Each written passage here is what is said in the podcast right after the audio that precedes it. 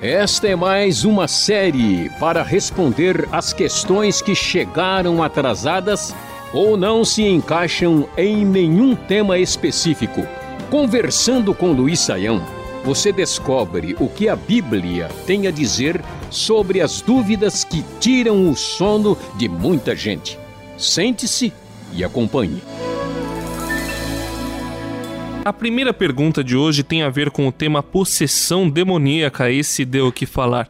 A Débora de Osasco, em São Paulo, tem visto na TV ou em vídeos que pastores expulsam demônios e fazem muitas perguntas a eles antes de expulsá-los. É certo ficar fazendo entrevista com o diabo, professor? Pois é, André. De fato, ah, hoje em dia, dentro da nossa realidade, as pessoas estão bastante acostumadas a ver eh, diversas situações eh, e que tudo indica parece ser de fato um caso de possessão demoníaca. A gente precisa sempre ter uma cautela e observar que às vezes uma situação ah, como essas pode ser uma situação que não é exatamente autêntica, a pessoa pode né, criar um, uma situação uh, semelhante a uma possessão, pode ser às vezes um desequilíbrio uh, mental e pode ser mesmo um caso de possessão demoníaca. É sempre bom a gente ter o tato e aí a percepção sobre essas possibilidades.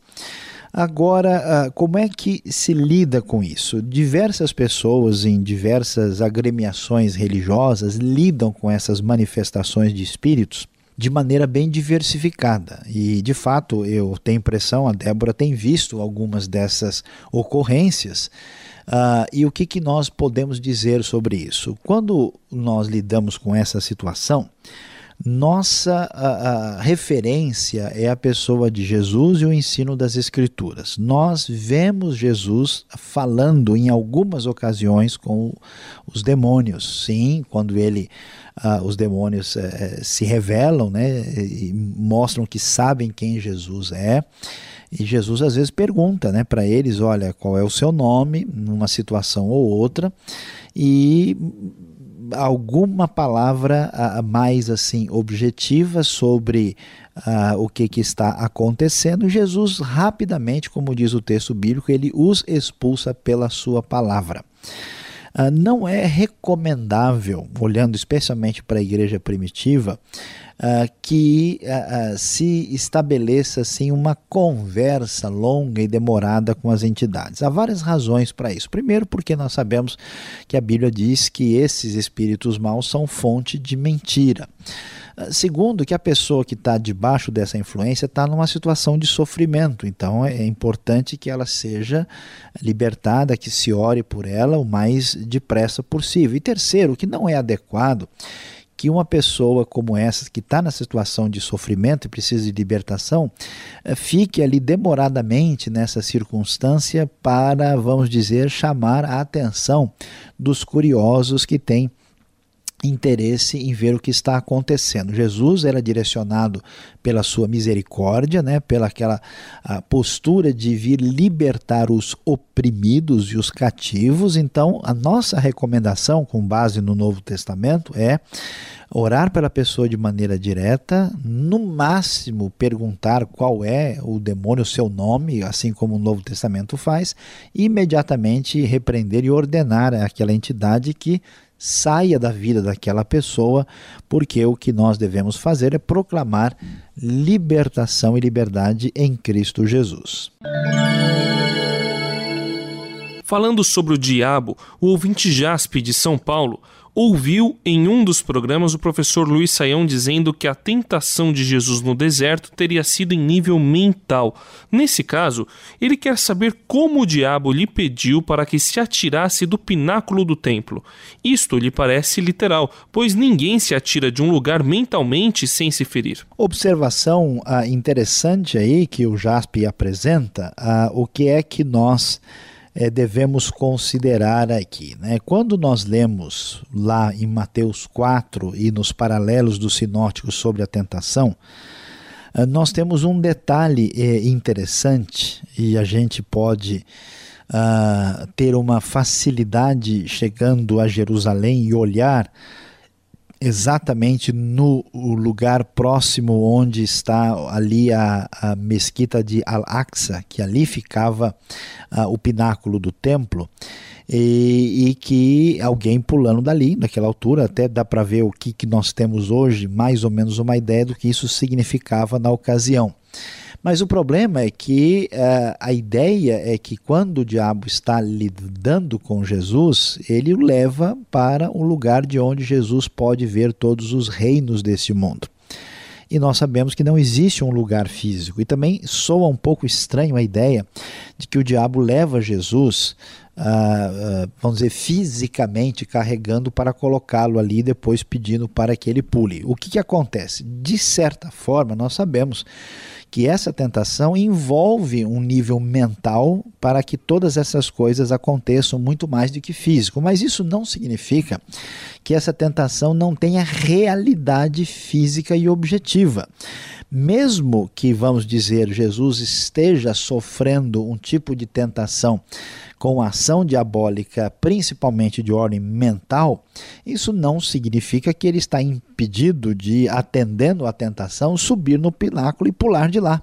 Né? Então, ah, uma coisa, vamos dizer assim, não invalida a outra.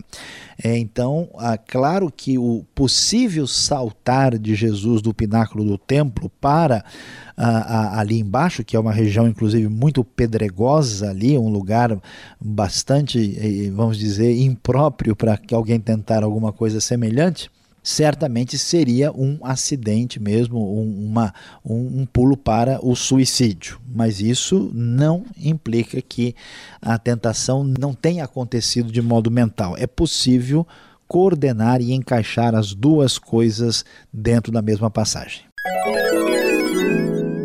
Para finalizar o programa de hoje, pergunta do Roberto de Minas Gerais.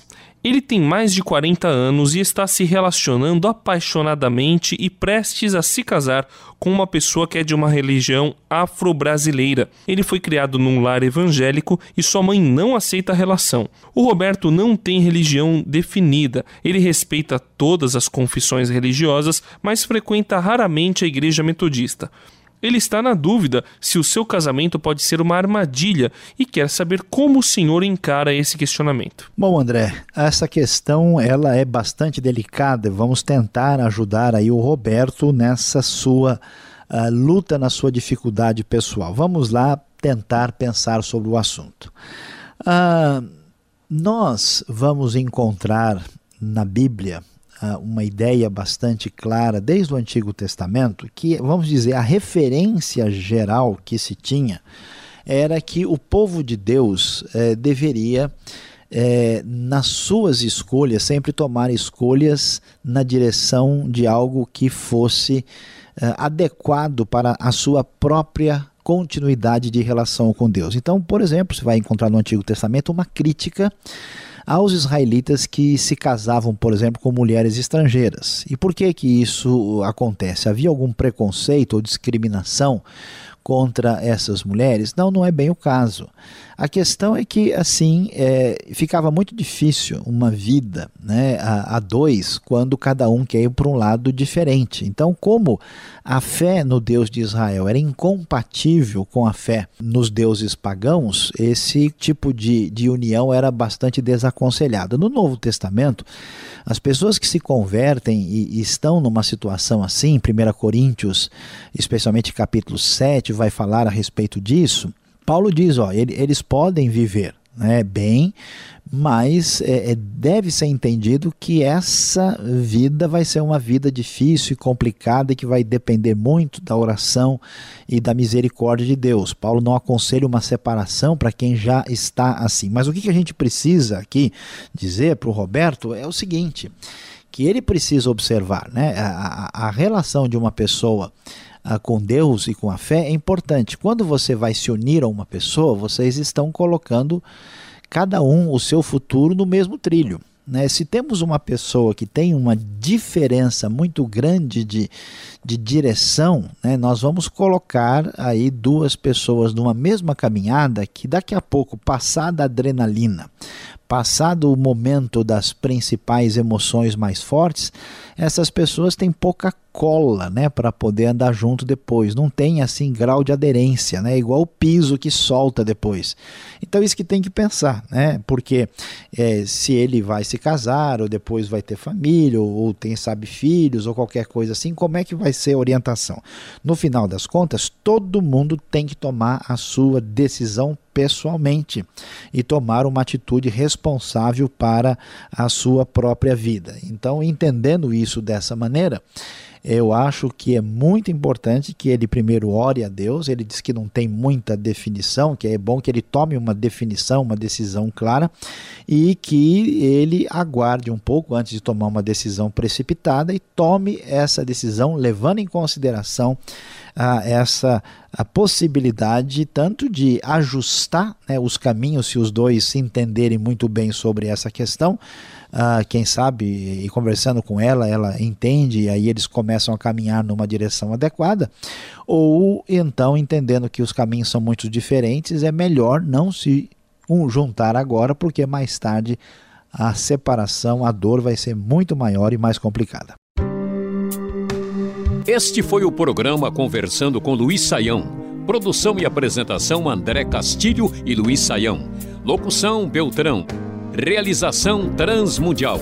Envie você também suas perguntas para conversando@transmundial.com.br ou escreva para a Caixa Postal 18.113, CEP 04626-970 São Paulo, capital.